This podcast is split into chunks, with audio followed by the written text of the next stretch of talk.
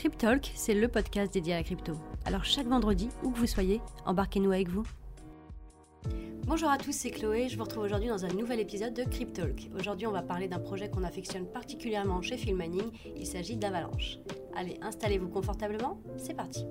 J'imagine que vous avez déjà entendu parler d'Avalanche et de sa crypto-monnaie Lavax. En ce moment, le projet fait beaucoup parler de lui par ses nombreux partenariats notamment. Alors qu'est-ce qu'Avalanche? Eh bien c'est un réseau de blockchain décentralisé, sécurisé, évolutif. Son créateur n'est d'autre que Emin Gensirer, un informaticien turc et américain, anciennement professeur d'informatique à l'université de Cornell. Emin est le CEO d'Avalabs, la société chargée du développement du projet. Et il est co-directeur d'IC3, une organisation de recherche sur les blockchains.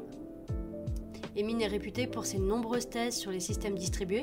Il a d'ailleurs publié en 2013 une thèse s'intitulant Majority is not enough, Bitcoin mining is vulnerable, qui explique une vulnérabilité du proof of work. Et cette thèse, elle a beaucoup fait parler d'elle et elle a généré de nombreuses controverses. Et c'est quelques années plus tard, il cofonde et il crée Avalabs avec ses deux associés. Alors comment fonctionne Avalanche? Connaissez certainement le trilemme des blockchains. Celui-ci a été inventé par Vitaly Buterin et met en lumière qu'il est difficile qu'une blockchain soit décentralisée, sécurisée et évolutive en même temps. La dominance d'un attribut en écrase un autre. Eh bien, le projet d'Avalanche, il tend à résoudre ce problème. Comme je viens de le dire, c'est un réseau de blockchain mêlant plusieurs consensus. Alors, afin d'optimiser au mieux ses performances, Avalanche est composé de trois réseaux. Il y a la X-Chain, la C-Chain et la P-Chain. On va détailler ensemble leurs caractéristiques. Alors comme son nom l'indique, la Exchange ou Exchange Chain, elle est réservée aux échanges. En réalité, ce n'est pas une blockchain, mais c'est un DAG. Cette structure de réseau, elle permet de traiter les informations plus rapidement que sur une blockchain classique. Les frais de transaction y sont donc moindres, environ 10 centimes à l'heure où j'enregistre ce podcast. La vitesse des transactions, elle est également très grande. La finalité d'une transaction, elle est quasiment instantanée. Ensuite, on va voir la seed chain ou alors la contract chain. Cette blockchain, elle dispose d'une compatibilité avec le VM, la machine virtuelle de Ethereum. Et ça va permettre à la seed chain d'importer des applications déjà existantes sur Ethereum simplement sur Avalanche ou d'en créer directement en utilisant le même langage de programmation, à savoir Solidity. On va détailler ensemble pourquoi la seed chain est une pièce centrale au sein d'Avalanche. Et enfin, le troisième réseau au sein d'Avalanche, il se nomme la Platform Chain ou alors la P-Chain. Ce réseau il permet de gérer la création de subnets, des sous-réseaux au sein d'Avalanche. On va revenir d'ailleurs un tout petit peu plus en détail là-dessus plus tard. Ces trois réseaux ils sont sécurisés par des validateurs qui stackent des AVAX. Les AVAX, pour rappel, c'est la crypto-monnaie de cet écosystème. Celui-ci utilise différents protocoles de consensus pour fonctionner. Alors après, je ne vais pas rentrer dans les détails techniques sur comment fonctionnent ces consensus, mais sachez juste in fine que ceux-ci permettent à Avalanche de profiter d'une sécurité renforcée jusqu'à 80% de résistance aux attaques 51 tout en restant décentralisé. Avalanche, à ce jour, compte plus de 1000 validateurs répartis partout dans le monde. Et bien que ça ne soit pas encore parfait, le réseau il tend à se décentraliser davantage. D'ailleurs, le matériel qui est requis pour monter un nœud Avalanche, il est très faible contrairement à des blockchains comme Solana par exemple. On va parler de l'écosystème Avalanche maintenant. Alors vous le savez, une blockchain, elle peut disposer de la meilleure technologie du monde. Si elle n'est pas utilisée, elle tombera forcément très très rapidement dans l'oubli. Et ben c'est pour ça qu'Avalanche a fait le choix d'être EVM compatible via la sidechain. Je le rappelle, une blockchain compatible VM, elle permet de créer et d'héberger des applications décentralisées qui sont construites sur Solidity, le langage de programmation de Ethereum. Et c'est très important puisqu'à l'heure actuelle, Ethereum y bénéficie du plus grand nombre de développeurs de l'écosystème. Les plus grosses applications se trouvent également sur Ethereum.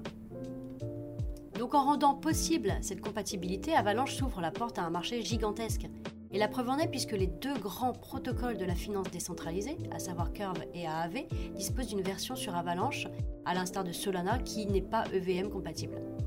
Donc voilà, vous l'aurez compris, la majorité de l'activité se concentre sur la seed chain et elle compte actuellement plus de 600 000 transactions par jour contre environ 15 000 pour la Exchange.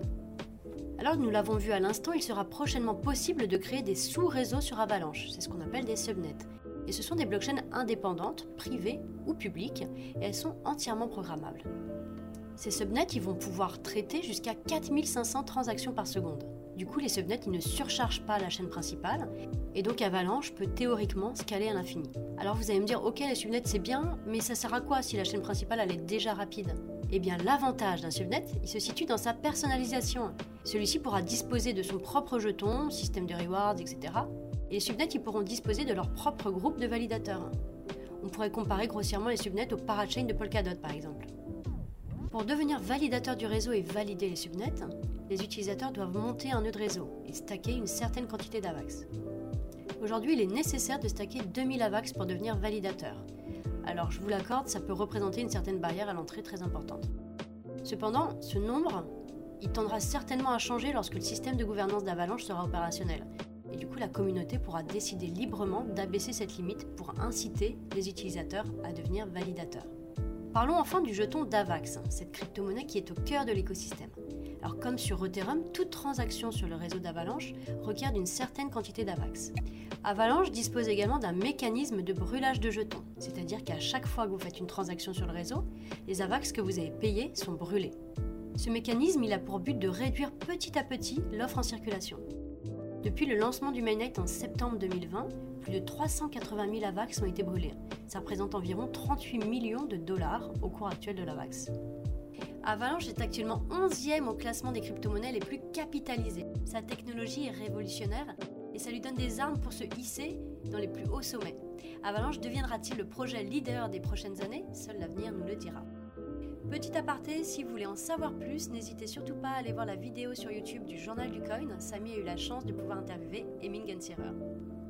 Et voilà, ce podcast est maintenant terminé. Si vous l'avez aimé, je vous invite à le mettre en favori, à liker la vidéo si vous souhaitez le regarder sur YouTube et à la partager. Voilà.